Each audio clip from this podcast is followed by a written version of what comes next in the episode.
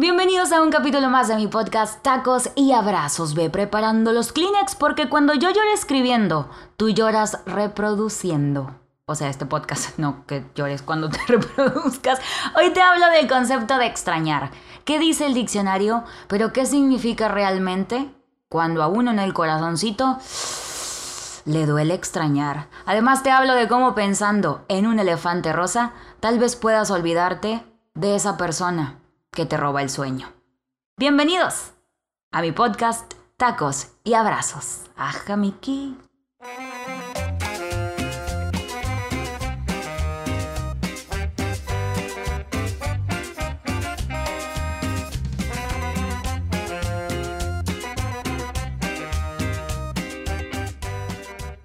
No he dejado de extrañarte. De pronto un día la canción de Joaquín Sabina 19 días y 500 noches cobra sentido.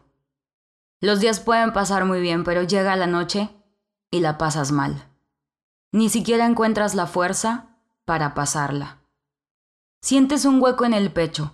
Quisieras hablarle, escucharle, sentir el calor de un abrazo, volver a tener su olor que pareciera estarse borrando de tu memoria, y te angustia, un día, no recordarlo jamás. Extraño los buenos momentos, aquellos donde parecía que no existía nadie más, que no importaba nada si estábamos juntos, y si al final del día podía llegar y recargarme en tu pecho hasta que el sueño me vencía. Extraño nuestros chistes locales, esos de los que nadie más se va a reír, aunque a veces lo intento. Extraño despertar antes que tú y observarte dormir sintiéndome tan feliz por esos momentos. A veces, hasta siento que extraño tener motivos para discutir, para que así nunca te vayas de mí y nunca me vaya de ti. He llorado una y mil veces con esa canción, con esa foto, con ese video, con eso que olvidaste en mi casa, con aquello que ni siquiera sabes, pero me recuerda tanto a cuando estabas aquí. Ya no hay horarios para extrañarte, Bien te puedo llorar en la fila del Oxo, como lo hago mientras me baño. Bien te puedo llorar por lo feliz que me hiciste, como lo hago porque sé que estando juntos nos hacemos daño. Mas sin embargo, aún te extraño. Seguramente pensabas en alguien mientras escuchabas esto. Doña Atrabancada, diría, ve, háblale, búscala, búscalo, así como película de Pedro Infante. ¿Qué estás esperando? Pero desconoceremos siempre cuántas veces una persona lo ha intentado. Y si lo mejor sería empezar a dejar de recordarle. Pero ¿cómo se logra? ¿Cómo lo hago? ¿Y si nunca se va? Hice mi tarea de investigación. Que llorar bastante. Hice mi tarea de investigación. O sea, googleé bastantes cosas. Y para empezar, el concepto que nos arroja la palabra extrañar en el diccionario es notar la falta de algo que se usa habitualmente y que ha sido sustituido por otra cosa.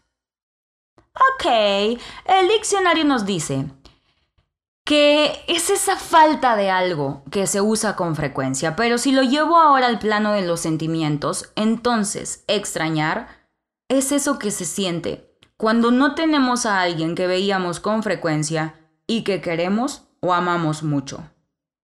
La definición dice que esto ha sido sustituido por algo más. Si estás sufriendo en este momento es porque no has podido reemplazarlo o ese lugar Simplemente está vacío porque ya no lo ocupa esa persona. No quiere decir que tengas que reemplazar a nadie. Dense tiempo, por favor. Entonces tú dices, mmm, pon tú, que hemos logrado definirlo. Pero ¿y entonces? Recordar qué significado tiene. San Google dice que recordar significa traer a la memoria propia algo percibido, aprendido o conocido o retener algo en la mente, así como recordamos canciones o tu RFC que yo nunca me aprendo. Entonces, Alma, oh, yo no, fue Google. Estás diciendo que los recuerdos se mantienen en el cerebro O sea que recordar no está relacionado con los sentimientos y no nos dan ganas de llorar. Y extrañar es añorar, es recordar, eh, o sea, trayendo esas escenas a nuestra mente, pero con la nostalgia. Ah, ¿verdad? Extrañar duele, recordar no. Pon tú. Claro que no son calcetines y no es tan fácil quitarle las emociones a los recuerdos. No es como, ah, ok, a partir de ahora me voy a acordar en lugar de extrañar. Pero quiero decirte el día de hoy que yo sé que cuesta, que yo sé que duele mucho. He recibido muchas historias de regresé una, dos, hasta seis veces con mi ex. No se tormenten por esto, porque en algún momento creíste que era lo mejor, pero llega un momento en el que debes decidir echarte la mano y en la medida de lo posible hacer aquello que nos lleve por otro camino. Puedes encontrar otro camino, un mejor camino. El chiste es seguir caminando. Por favor, o sea, deja de sentarte en la banca donde se dieron su primer beso, deja de frecuentar los lugares que amaron juntos, de reproducir infinitamente el playlist que te dedicó, de estar escuchando Sálvame de RBD bajo la lluvia, no está lloviendo, me meto a la regadera como quiera con todo audífonos que tiene. Deja de usar su pijama, de ver sus redes sociales, así como escondidos tras los arbustos, ahí andan, que, que no se dé cuenta. Está bloqueado, está bloqueado, como quiera puedo verlo. Deja de hacer todo lo posible por no dejar de pensar en eso que extrañas. Tú solito, tú solita, te estás metiendo el pie. Hay una técnica, digo, estas cosas del corazón creo que nunca son de técnica y el tiempo y el proceso que cada quien tenga que vivir nos va ayudando a salir adelante, pero hay cosas que sí podemos usar.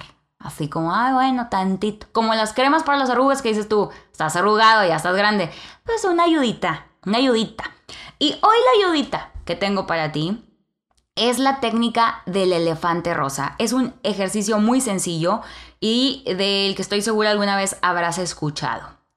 ¿Qué ocurre cuando yo te digo que no pienses en un elefante rosa? Automáticamente viene a la mente la imagen de un elefante rosa, ¿verdad? Es por eso que si yo te digo o alguien te dice, no recuerdes a tu ex, automáticamente vas a pensar en tu ex.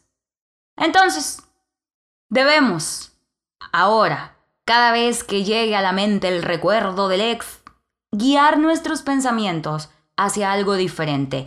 Basándonos ahorita como ejemplo en el ex, pero cualquier cosa que digas, quisiera ya dejar de pensar en esto, vamos a guiar nuestros pensamientos a algo diferente, ¿ok?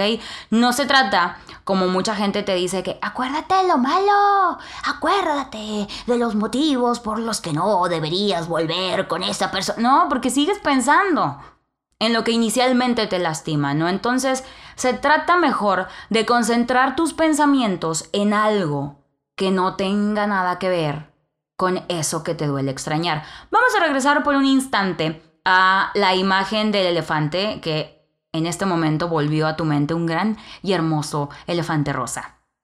Ahora, quiero que cada vez que la imagen del elefante llegue a tu mente, pienses en un buffet. Un buffet lujoso, me equivoco porque estoy salivando de pensar en el buffet, lujoso y hermoso, bien grandote, no hay nadie, no hay fila. Imagínate cómo sería tu vida ahí. El clima está en a gusto en ese restaurante. Puedo ver la playa, pero no hace calor, o sea, no estoy sudando así bastante, no, está en a gusto. Ya le eché el ojo, ve aquel corte que está ahí, mira ese ribeye.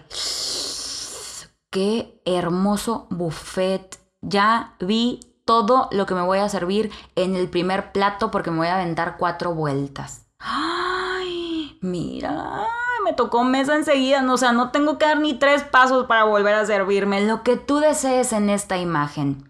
Cierra tus ojos por un instante y visualízalo. Voy a aventarme el mejor buffet de mi vida.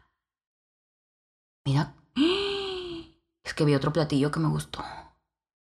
Como puedes ver, visualizar este buffet o cualquier cosa que no tenga nada que ver con el elefante hará que puedas reemplazar tus pensamientos hacia el elefante, hacia el ex, hacia lo que te duele, hacia ese trabajo que yo quería pero dije que no y ahora me arrepiento, hacia esa persona que no me pude despedir y se murió y ahora cómo le hago, hacia algo diferente. Intenta este ejercicio cada vez que los pensamientos, los recuerdos con nostalgia que te duelen lleguen a tu mente. Reemplázalos por algo diferente, por algo que sea positivo para ti y que refleje también parte de la realidad presente en la que estás viviendo, en lo que sí tienes, en lo que sí hay. Este fenómeno en la psicología recibe el nombre de teoría de los procesos irónicos. ¡Qué ironía! Y va a pasar siempre que intentes no pensar en algo que te preocupa o que te hace daño. El pensamiento va a seguir ahí inevitablemente. ¿Por qué? pasa algo. Es que el cerebro es bien inteligente, pero nos la voltea, nos la voltea. Como él es muy hábil eh, optimizando recursos, él dice, voy a eliminar una palabra de este mensaje y la que voy a quitar es no. Cuando yo digo, no quiero pensar en esto, el cerebro dice, vámonos, quita el no. Y estamos automáticamente pensando en esto, haciendo justo lo que queremos evitar pensando todo el tiempo en el pinche elefante rosa. Y entonces la mente ahí, de forma automática, primero debe considerar el pensamiento sin la negación para después poderlo negar. O sea, primero es de que, a ver, quítenme el no, está ahí de sobra. Y yo, ahora sí lo voy a negar. Entonces, todas estas frases que la gente, bien buena onda, le dice a los demás cuando los ve mal, no sirven de nada. No estés triste, no pienses en eso, no te preocupes. No, hombre, esto nada más hace que nuestro cerebro se dirija hacia el efecto contrario. Entonces, cuando desconocemos esta teoría del elefante rosa, pues vamos a fracasar en el intento, ¿no? Porque estamos diciendo, no quiero, no quiero, no quiero pensar en esto. Y estás enfocado en eso. Entonces, ¿qué hay que hacer? Cambiarle, cambiarle el enfoque. Acuérdate de la frase, aquello en lo que te enfocas es lo que obtienes. En lugar de estar pensando en lo que no quiero pensar, voy a pensar en otras cosas. Y como yo te decía hace un ratito, podemos hacer un montón de actividades, de ejercicios, lo que tú quieras que a ti te ayude a dejar de pensar en eso que te duele.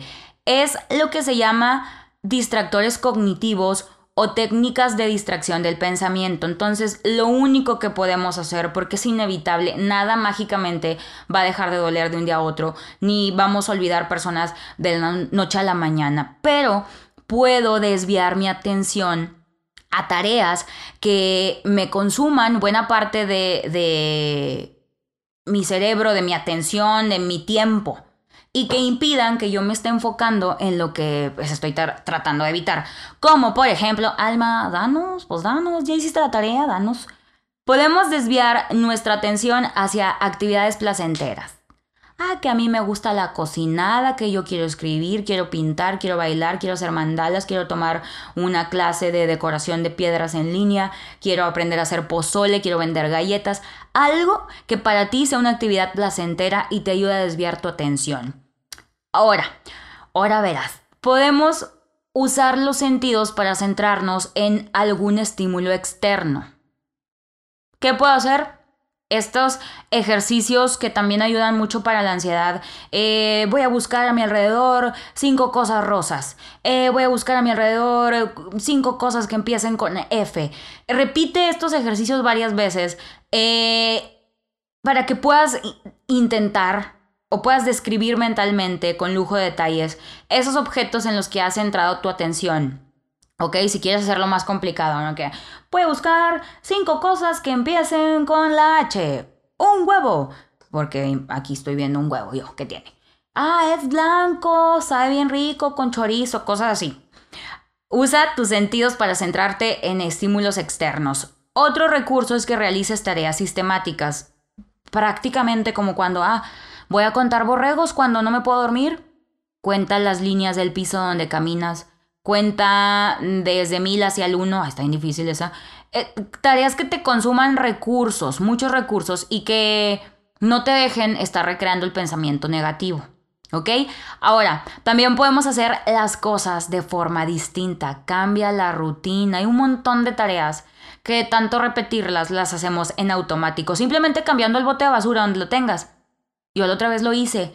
Iba de necia, quería tirar la basura donde mismo y era de que, ay, lo cambié te vas a dar cuenta de que, ¡Ah! sí es cierto, cambia bastante la rutina. Esto hace que tu cabeza empiece a concentrarse en otras cosas y no tengas tiempo para volver a esos pensamientos que no quieras tener. Cambia eh, tu camino al trabajo, cocina un platillo nuevo, ve a comprar a tiendas distintas, vuelve a casa por otro camino. Cosas que eh, habitualmente hacemos de una manera ya muy automática. Y por último, puedes concentrarte en algo simple. Puedes recordar la letra de una canción, aprende. Que esta semana nos vamos a aprender Lose Yourself de Eminem, apréndetela. Que me quiero aprender este poema. Eh, que quiero calcular mentalmente cuánto me va a salir. Ese, me encanta ese ejercicio. Me recuerdo a mi ex. ay, ¿cuánto va a salir de súper? con todo esto que traigo en el carrito, no sé. concéntrate en cosas que parezcan muy simples, pero que te van a ayudar a estar en otro lado, a reflejar tu atención hacia otro lado. Te aseguro que poniendo en práctica estos distractores, y tú me vas a contar después de que sí es cierto, poco a poco lograrás ir desprendiéndote de eso que hoy te lastima. Porque sé que duele, porque no vengo a decirte, ay, ya no, ya no pienses en eso, esa no es la mejor respuesta que uno quiere o necesita escuchar cuando le está pasando así. Solo, de verdad, créeme esto y confía en mí. Un día los recuerdos dejarán de doler. Aunque recordemos a esa persona y de pronto la extrañes, ese vacío ya no te impedirá seguir adelante. Sigamos caminando. Por algo pasan las cosas, o por algo no pasan. Yo soy Alma Blanco, gracias por escuchar un podcast más de tacos y abrazos. Nos escuchamos en bastantes plataformas ya, que el Spotify, que el iHeartRadio, que el Apple Podcast. ¿Dónde me escuchas tú? Ya sabes que en redes sociales puedes encontrarme así, como Alma Blanco, el alma de los tacos. Y, por cierto, hoy les pedí que me contaran cuál ha sido la mayor cagazón de la vida. Porque un amigo me decía, siento que nada más yo la cago y necesito escuchar otras historias, así que en el siguiente podcast hablaremos de tú en qué la cagaste. Si yo les contara. Nos escuchamos a la próxima.